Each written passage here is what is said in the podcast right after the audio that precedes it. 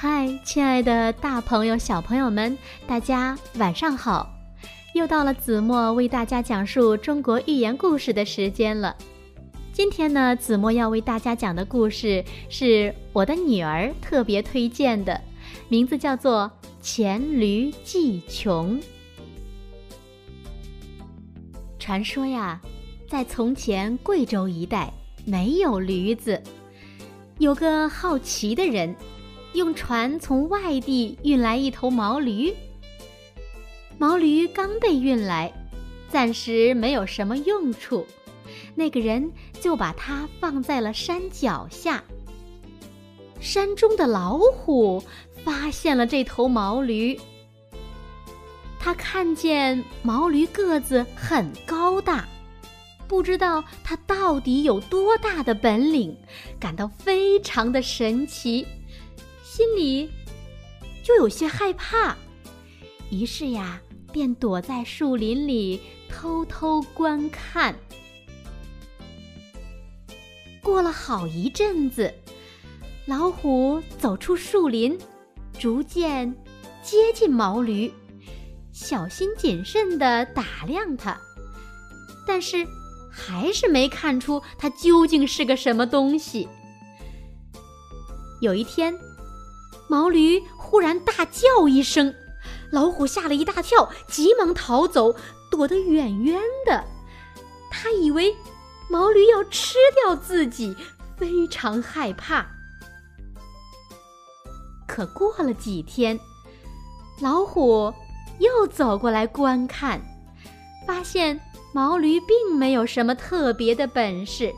毛驴的叫声，老虎也听惯了，越来越熟悉了。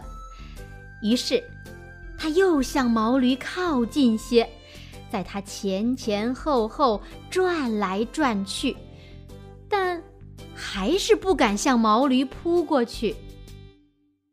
后来呀，老虎与毛驴挨得更近，更加大胆放肆了。并往毛驴身上连碰带挤，故意冲撞和冒犯它。毛驴终于被惹怒了，于是就用蹄子去踢老虎。这样一来，老虎反倒高兴了，心想：“哦，原来你只有这点本事啊！”于是，老虎大吼一声，跳起来猛扑过去，咬断了毛驴的喉咙，饱餐一顿，然后心满意足的走了。黔驴技穷的故事呢，子墨就为大家讲到这里了。那黔驴技穷呢，出自唐朝的柳宗元写的《柳河东集·黔之驴》。比喻呢，有限的一点技能也已经用完了，在现在呢，多用于讽刺一些虚有其表、外强中干、无德无才之人。那如果让大朋友、小朋友们用“黔驴技穷”来造句，你们会吗？那子墨先来试试吧，听好了。犯罪分子自以为很精明，作案隐蔽，方法巧妙，但事后总是黔驴技穷，被我公安人员擒获。黔驴技穷的近义词分别有无计可施、束手无策、黔驴技尽。那反义词呢，则是神通广大。